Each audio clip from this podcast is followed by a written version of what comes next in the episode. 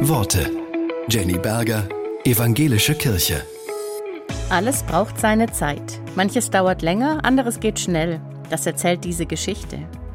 Ein Kaufmann wollte seinen Sohn auf eine Schule schicken, aber als er den Stundenplan sah, schüttelte er den Kopf. Muss mein Sohn das alles lernen? fragte er den Direktor. Können Sie es nicht kürzer machen? Er soll so schnell wie möglich fertig werden. Das kommt darauf an, was er werden will, antwortete dieser. Wenn Gott eine Eiche machen will, nimmt er sich 20 Jahre Zeit. Für einen Kürbis braucht er nur zwei Monate.